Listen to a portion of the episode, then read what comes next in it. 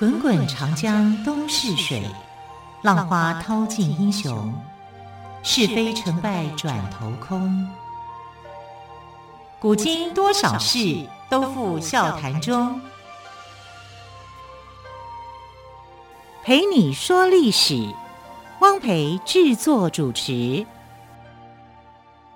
欢迎朋友们收听今天的《陪你说历史》节目，我是汪培。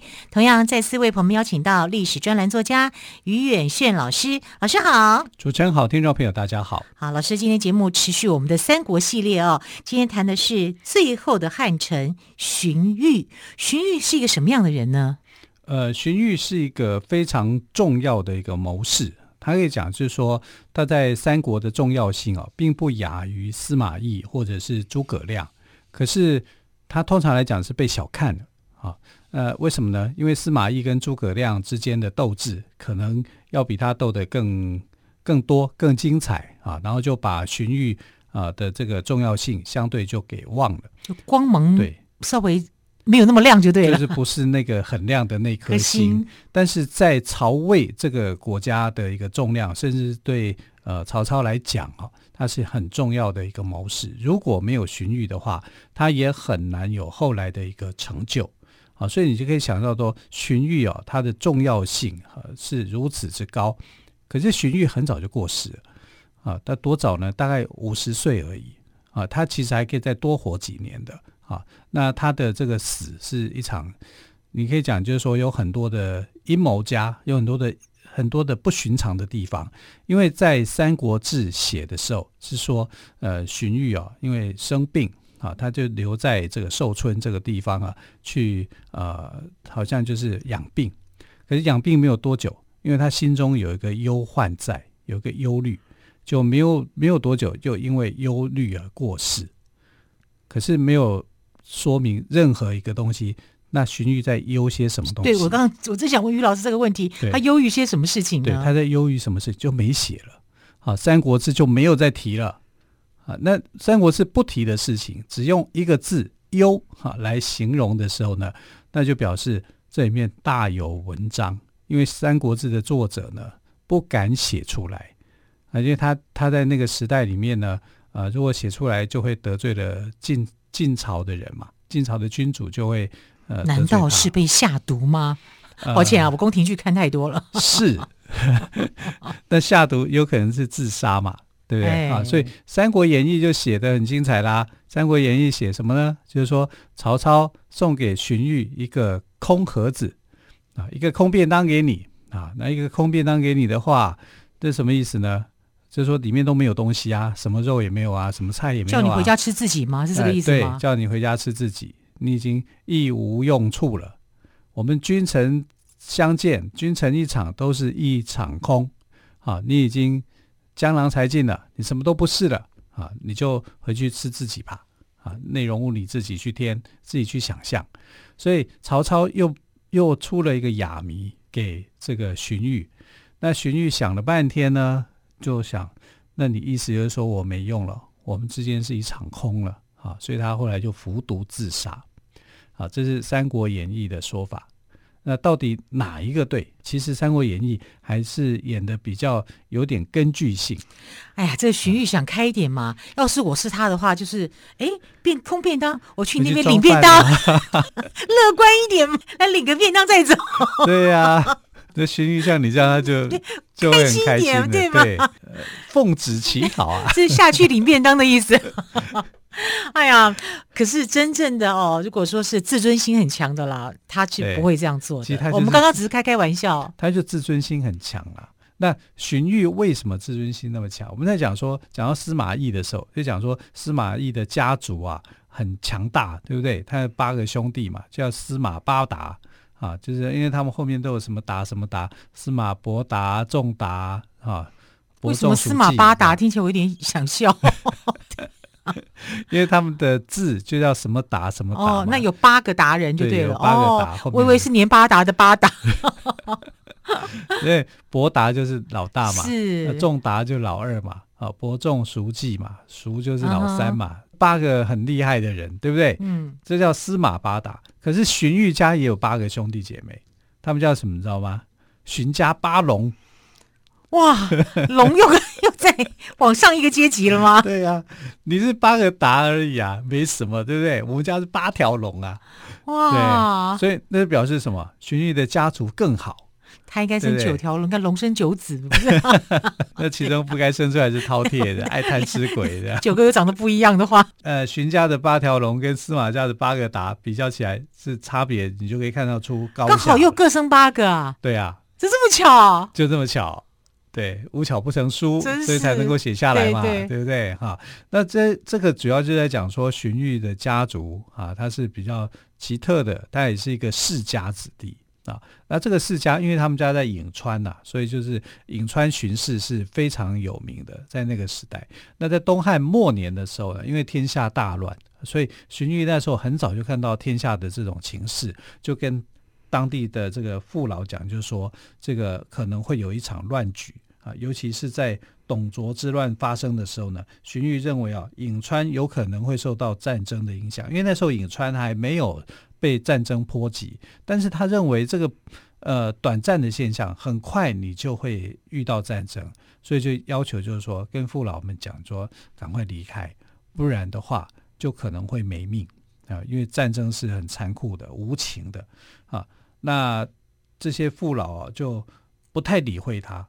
因为我就活得好好的啊，我这边又没有什么战乱，你偏偏你在这边讲战乱，你是要做什么呢？你在诅咒我们嘛？就没有人相信他，没有人相信他，他只好就是带着他的族人，就是荀彧就带着他的族人啊，跑到冀州啊这个地方相对比较安定的地方啊去避祸。所以呢，后来董卓之乱果然就波及到颍川这个地方来了，那颍川就很可怜。被蹂躏糟蹋成一团，那些原来不肯离开的父老，后来都被杀害。你看荀彧是不是聪明人？嗯，聪明人，他知道这个国家有这种变局，所以他就举家逃到这个冀州这边去避难。那冀州是袁绍的大本营，所以袁绍呢后来就重用荀彧啊，荀彧就变成了呃袁绍的一个重要的一个幕僚。但是荀彧不喜欢袁绍，因为袁绍这个人就比较骄傲自大，在那个时代里面，四世三公嘛，背景又更好啊，所以啊，他就觉得有时候用自己的意见、自己的主观的想法，他就很少接受这个荀彧的想法啊去做决定。荀彧就认为自己好像不受重用啊，再来他觉得这个呃袁绍这个人哦太夸大、太夸张了，所以他就啊。找到有机会，哈，就要去离开。那为什么要离开呢？因为他看到了曹操。那曹操是荀呃袁绍的主要的竞争对手。他们两个人在，就是袁绍跟曹操两个在少年时期，有之前于老师说是好朋友，很好的。那为什么后来就反目成仇呢？因为大家的志向不一样，发展不同，而且又想各自为王嘛。对，都各想各自为王，各自有一些想法嘛，嗯、就越走越远。后来竟然就变成了最大的对手，最好的朋友也变成了最大的最大的竞争对手。对，哈，这就是曹操跟这个袁绍之间他们两个人之间的一个故事啊。那呃，当时荀彧看上了曹操，因为曹操那个时候他就自比自己是齐桓公、晋文公。啊，齐桓公、晋文公做了什么样的事业呢？啊，就是帮助那个时候的周天子啊，这叫尊王攘夷嘛。啊，所以他就知道说曹操的志向是要匡复汉室。那他这个人呢，就是所谓的汉臣。我们讲汉臣，就是说汉朝的臣子啊，他是臣服于汉朝，而不是臣服于曹操。啊，曹操是当时的宰相，当时的大臣，所以他去投靠他。啊，他就选择我不要去投靠袁绍了，袁绍不行啊，他是一个空心大老官、嗯、啊，我就所以荀彧还是投靠了曹操。对，他就跟这个曹操一起了。那曹操得到荀彧以后呢，非常高兴啊，因为曹操这个人是很有想法的，他知道，而且他眼光很精准，很精准啊，而且荀彧真的是他的好帮手。他认为荀彧是他什么？如果他是刘邦的话，荀彧就是他的张良。哇，对，好重要的大臣哦！对呀、啊，他用张良来比喻荀彧的啊，就是你是我的子房，吾之子房啊，我的张良。那张良的这个呃重点在哪里？重点是在于他很会规划大局。嗯哼，啊，他不是能够呃去打仗的人，呃，在战场上面你看不到荀彧的的那个身影，可是他所规划的那些大局、大的战略，都成为曹操很重要的一个呃，就是他在行军作战的一个重要的依据。嗯哼，所以他是这样的人。所以投靠曹操的荀彧，其实也展现了他出色的能力，就是了哦。好，我们先休息一下，再来听于远迅老师为我们说荀彧的故事。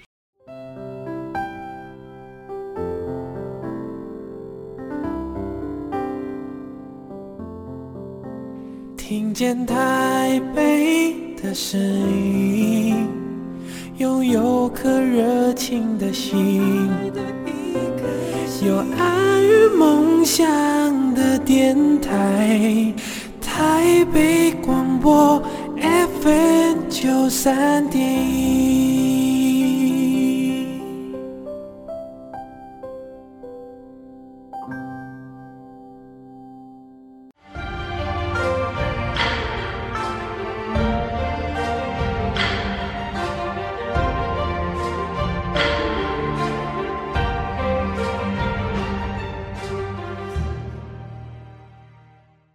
说历史节目，我是汪培。今天我们特别来宾于远炫老师谈到的是最后的汉臣荀彧。好，老师，您刚刚提到哦，这个曹操后来叫荀彧下去领便当，叫他回家。对，为什么要这样对他呢？这个是很后面的事情了。嗯哼，对。但我们要回想一下，就是说，呃，荀彧。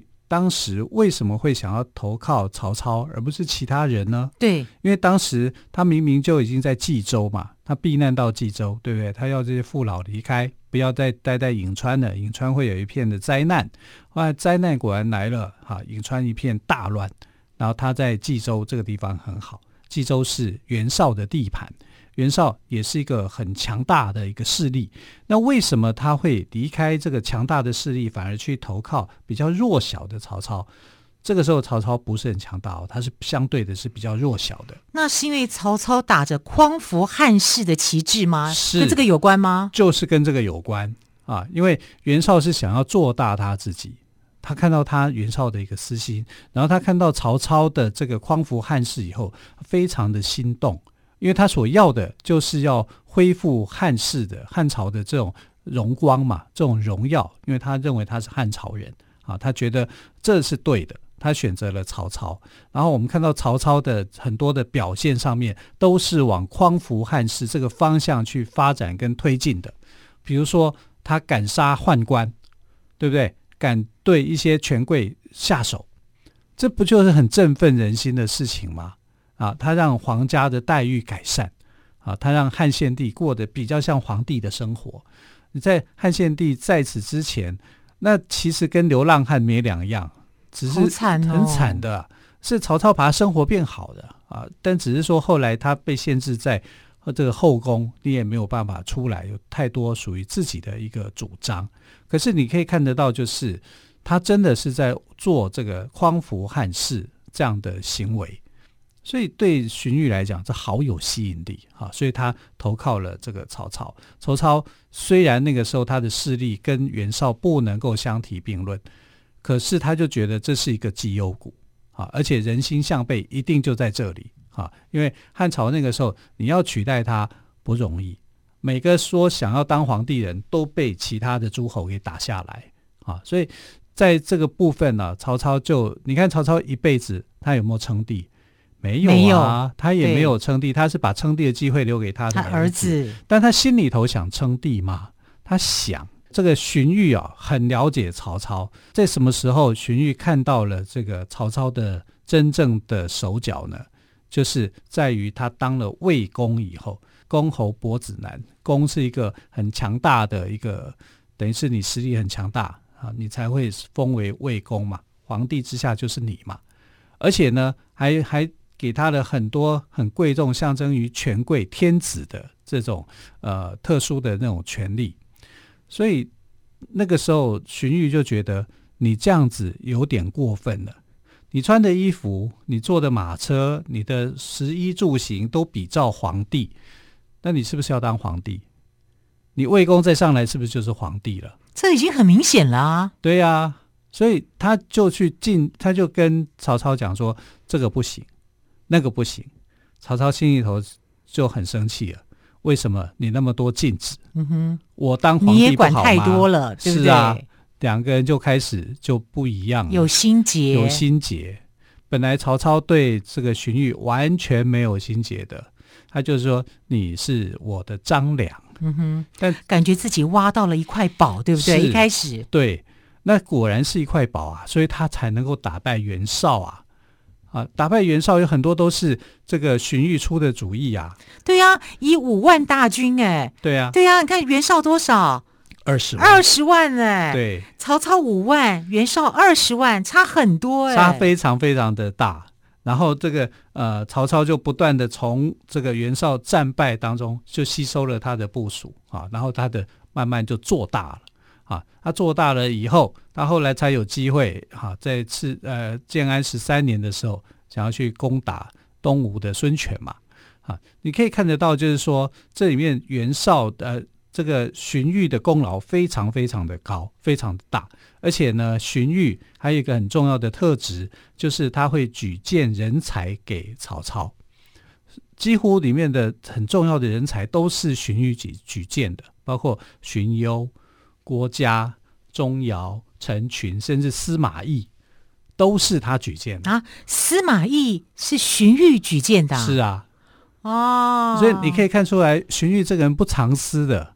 啊。他举举荐的各方的人才，这些人才，他觉得只要对国家好的，对，对他就会举荐他，对，他也不怕锋芒盖过他，对。啊，他很无私哎，很无私啊。所以他有一个称呼叫做令君。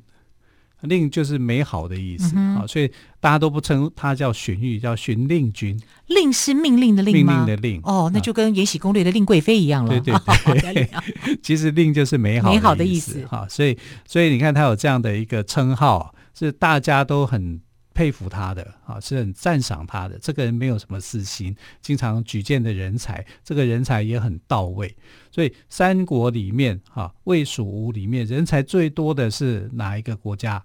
就魏嘛，啊，魏的人才是最多的哈。那这些人才之所以那么多，就是荀彧所奠立下来的一个基础。当然还有曹操自己求才若渴的那个求才令哈，所以在当时所发挥的一些作用。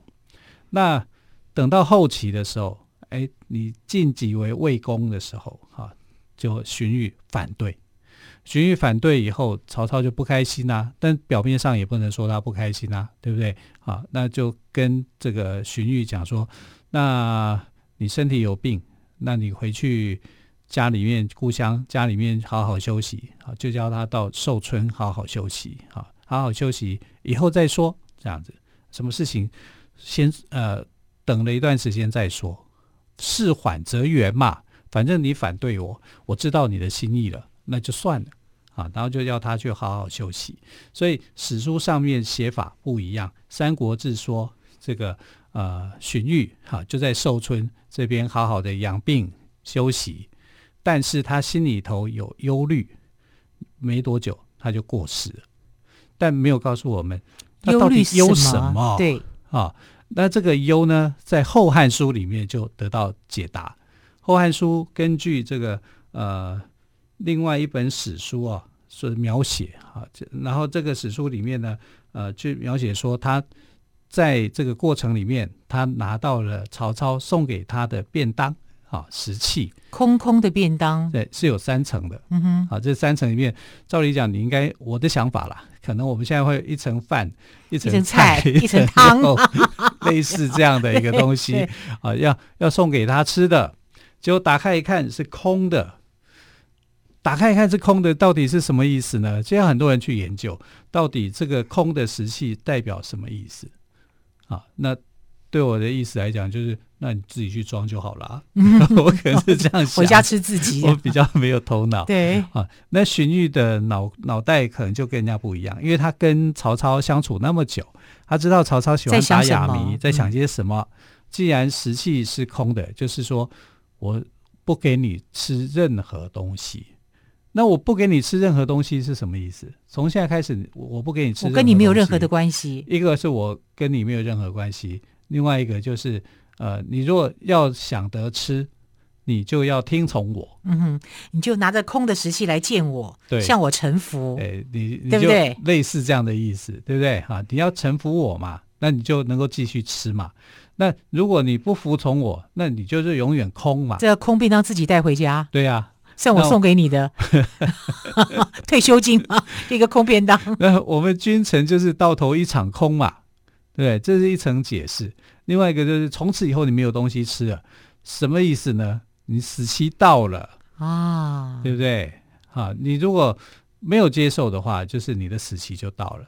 如果呢，你接受我的想法，那你就可以再继续吃这个便当。我真的觉得曹操是一个很奇怪的人呢。嗯，你有话就直说嘛，对不对？为什么一定要搞个空便当让大家来猜呢？他 不能够说我害死我的臣子，我要他去死嘛。你听我的，我就重用你；你不听我的，就宰了你，就直接。大丈夫一句话就好解决了，非要送个空空便当，就他对付司马懿的，对啊，我起来不起来把你宰了，对，你起来见我，你不不见我就把你宰了，就这么简单呢？对呀，啊，老是打一些等，老是打一些哑谜，他对荀彧不能这样子啊。对，因为司马懿那时候还年轻啊，对不对？荀彧毕竟都还是长辈嘛，但是又又然后功劳又这么大，又又帮他举荐了这么多的人才，对。呀，连司马懿这个小鬼都还是他举荐的嘛，啊，那因为司马懿对有功于曹操啦，简单讲，对这个荀彧来说，哈，就是一个孩子嘛，啊，他的确是可以在辈分上面来说，跟重量上面来讲，啊，他是啊远超过当时的这个司马懿啊，但是呢。你看，你当上了魏公，我不让你当魏公，我跟你在这上面有冲突，然后曹操又想要杀他，又不能够明说，不能明说的时候，就用这种暗示的方法啊，看你做什么选择。如果你是一个脸皮薄一点，就是说我看不懂你这个暗示，我照样活得好好的啊，对不对？我也不要有那么多的忧虑啊。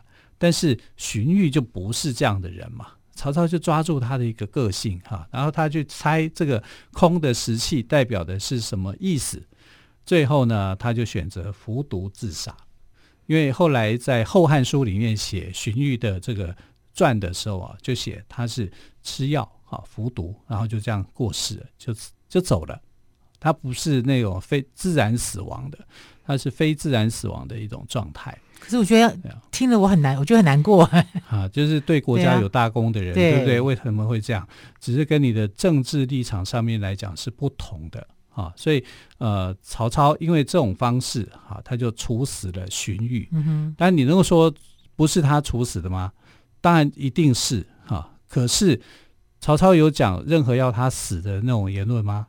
没有哎、欸。这就是曹操厉害的地方。对呀，哦，啊，曹操很厉害，他就是用这种方式。曹操只要恨一个人、讨厌一个人的时候呢，就常常是用这一招来让这个人陷入到这种胡思乱想当中，嗯、让他知难而退，就对了。对，好，非常谢谢岳远炫老师今天跟我们说最后的汉臣荀彧的故事。从老师说的故事当中，也让我们知道荀彧他非常的有气节。老师，谢谢喽，谢谢，亲爱的朋友，明天再会，拜拜。